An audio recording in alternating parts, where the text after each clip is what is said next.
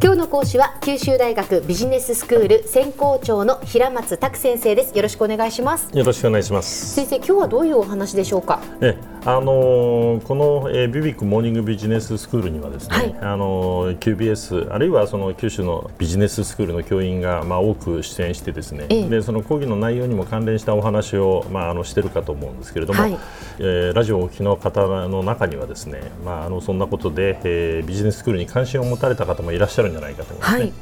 でちょうどあの QBS では来年の春に入学する学生の募集のためのプロモーションがこれからあの始まりますので、ええ、大学説明会などもまあこれから行われますので、はい、で今回と次回の2回、えー、ビジネススクールとは、まあ、そしてビジネススクールとしてのその QBS の特徴と、まあ、こういったことについてお話をしようと思います。わかりました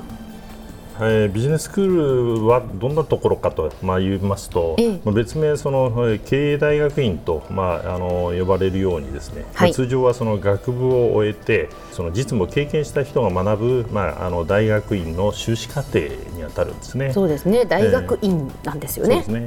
ー、ね。で私がその日本の金融機関にあの就職した頃、はい、まあもうかれこれ35年ぐらい前になっちゃうんですけども、えー、まあ、ビジネススクールといえばですね、まあ、ハーバードなどですね、まあ、あのほぼその欧米のビジネススクールのことを、まあ、今あの意味していたと、はい、いうことでございまして、えー、欧米ですので、まあ、そこで学ぼうとするとその費用のかかり方もまあ半端じゃなくてですね、で日本人がその、え個人で留学するっていうのはまあほとんど考えられなかったと。えその後、その日本でも、えーまあ、その高度なマネジメント能力を持ったその経営の専門家の育成と、まあ、いうことの必要性が認識されるとともに、はい、えー、国内にビジネススクールが、まあ、あの複数設立されるようになりまして、ええ、で特にその2000年代に入りますと、えー、ビジネススクールが専門職大学院という形で制度化されてですね、はい、でまたその QBS のように平日の夜間と週末に講義を行って、うん、で社会人が働きながら学べるような、まあ、スクールも現れてきたわけですね。でまたあの QBS のようにその国立大学などもあのそのビジネススクールもあってまあ、その授業料の面でも身近ということもあってそういったところで学びやすくなったわけですね。ええでただ、その後10年ほど経ったわけですけれども、はい、まあ、日本ではその一般に終身雇用制度とかあるいはその社内教育重視といった、まあ、そういった形のその企業文化をまあ重視すると。まだ、えー、なんていうんですかねあのそういう観光が残ってまして、ええ、で海外に比べるとそのビジネススクール教育に対する認知度というのはまだ十分とは言えないんですね。はい、でただその日本企業を取り巻く環境も、まあ、あの大きく変化してきてまして、うん。でその経済のグローバル化であるとか、はい、あるいはその、えー、変化の激しい世界の市場へ、まあ、日本企業がですね、まあ、直接乗り出していかなきゃいけないと、うん、まあ、そういったことが迫られる中でですね、ええ、まあ、企業価値を重視する経営であるとか、あるいはその事業を新たに起こす、まあ、すなわちその企業ですね、はい、まあ、そういったことの促進と、えー、いったことが、えーまあ、重要視されるようになってきたわけですね。そういったことを背景にその経営の専門知識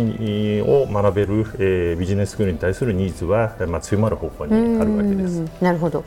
じゃあその具体的にビジネススクールではどういうことを学んでいくんでしょうか、ええ、あのビジネススクールではその経営を担うビジネスリーダーに必要な、まあ、高度な実践的経営リテラシーを学ぶことができます。実践的経営リテラシーですか？まずその経営リテラシーというのは、ええ、まあ、その経営の理論や知識のことですけれども、はい、まあ、それらを単にその学問として、えーまあ、机上の学問として学ぶのではなくて、うん、まあ、実践に生かせるような形で、まあ、訓練をすると、まあ、いうことですね、えー、経営戦略について学ぶ場合ですね、はい、まあ、世の中あの参考書はあのいくらでもありますので、えまあ、そういったものを読めばですねさまざ、まな理論的な枠組みが、まあ、そこでは説明されてまして、でまたそのさまざまな戦略を採用した企業の例なんかもまあ紹介されているわけですね。はい、でしかしその QBS のようなそのビジネススクールではまあ、自分が経営者あるいはそのプロジェクトのリーダーであれば、えー、どう判断しどうそこでその行動するのかと、まあ、そういう視点で、えー、問題を考えその議論すると、まあ、そういったことを求めていくわけですね。であのこういう教育法をケースメソッドと言いますけれども、ええ、こうした訓練を通じてその経営者として、えまあ、問題に遭遇したときに、うん、まあ、実際にさまざまなその選択肢を考え、まあ、その中からベストな戦略を、まあ、論理的に、まあ、選択できる、まあ、そういう能力を養うわけです。まあ、実践的な教育っていうことですよね。そうですね、まあ、実践的な教育という意味では、まあ、他にもあの経営セミナーであるとか、ええ、ビジネス研修なども、まあ、あの多数あるわけですけれども、え、まあ、それらとの違いを挙げればですねあの、まあ、第一にその大学院教育であって、まあ、修士課程としての、まあ、質が要求されるということですね。はいで第2には、えーまあ、特にその QBS では九州大学という総合大学が提供する大学院教育の、まあ、一環と。まあ、いう性格もあってですね、ええ、まあ、実務に過度に偏るのではなくて、うん、まあ、学問体系に根ざした形で経営上の、まあ、力量を磨くカリキュラムが構成されていると、はい、まあ、いうことですね。で第3には、えー、ビジネススクール修了者には、えーまあ、あの世界的に認知されている MBA という学位が与えられると、うん、まあ、いうことがあります。はい、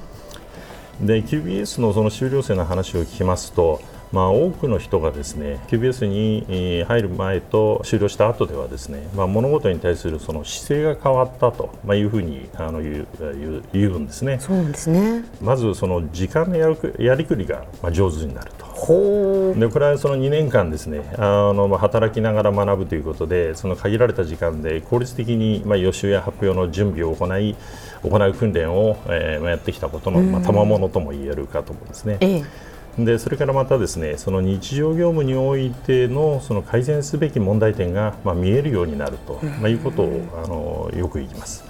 でこれはその繰り返し経営の課題や問題点を見抜く訓練を行うことで、まあ、洞察力が磨かれてで問題解決能力がまあ養成されるということですね。うん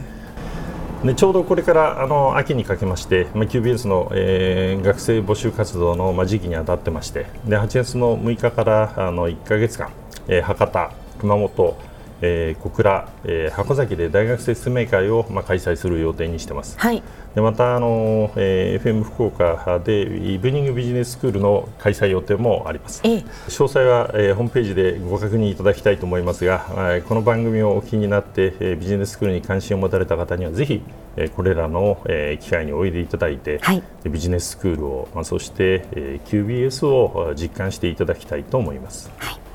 今日は九州大学ビジネススクール専攻長の平松卓先生にビジネススクールがどんなところなのかというお話をしていただきました。どうもありがとうございました。どうもありがとうございました。